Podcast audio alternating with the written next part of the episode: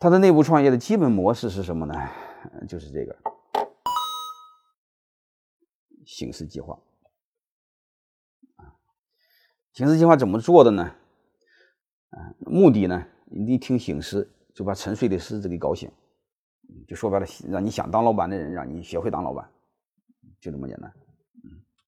目的是避免人才流失带来的损失，就是说白了，留住优秀的人，别让这帮伙计出去搞我。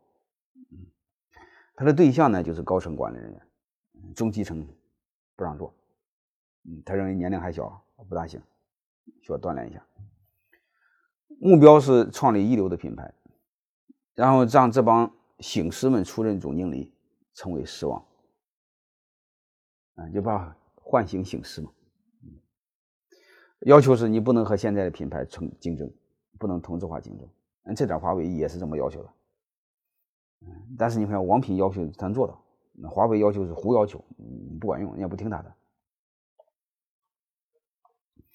然后内部一个完善的一个机制，就是你想创业没问题，不是像华为似的，你谁想创业都创业，公司还给你支持。他不，你一创业得有谱，你没谱不能创业。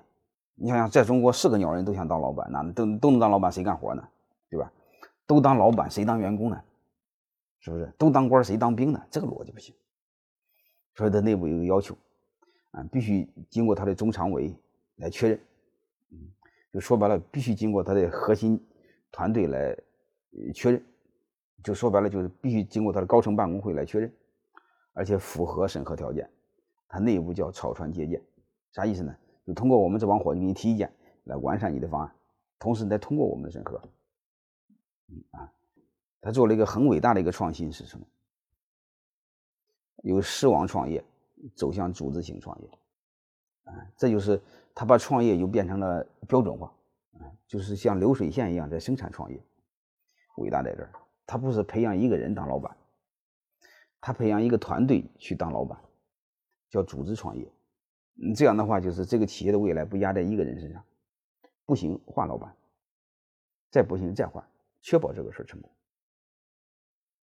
啊，我们平常知道这创业都是压在老板一个人身上，那嘛成就成，不成就完蛋了，这个风险太大，不能玩这个游戏，对吧？所以这个这个就类似这个模式，所以按这个做的时候，两千年左右就开始，呃，搭建它的内部创业平台的模式，刚好和华为完全差不多，华为也是两千年，对吧？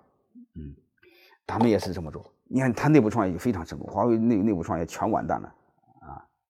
让大家一块来去做这个事儿，啊，说白了就是你只要打掉了门店的副总，啊，再往上升升不升上升不上去没意思了，也没没人提拔你，啊，但是你又想创业，嗯，然后上面发现你还有能力，就让你干，就这么简单。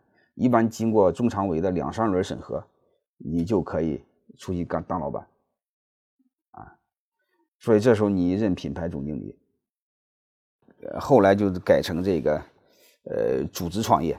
呃，组织创业就说白了就是，呃，确保这个总经理创业成功，有些难事儿由集团帮他做，啊，你比如统一定位、调研呀，等等等等帮他做，他光做一些个性化的事儿，这样的话创业的难度就大大降低，啊，而且这种好处在哪呢？本来是想防止人才流失的，结果呢，成就了他多品牌战略、多品牌战略的布局。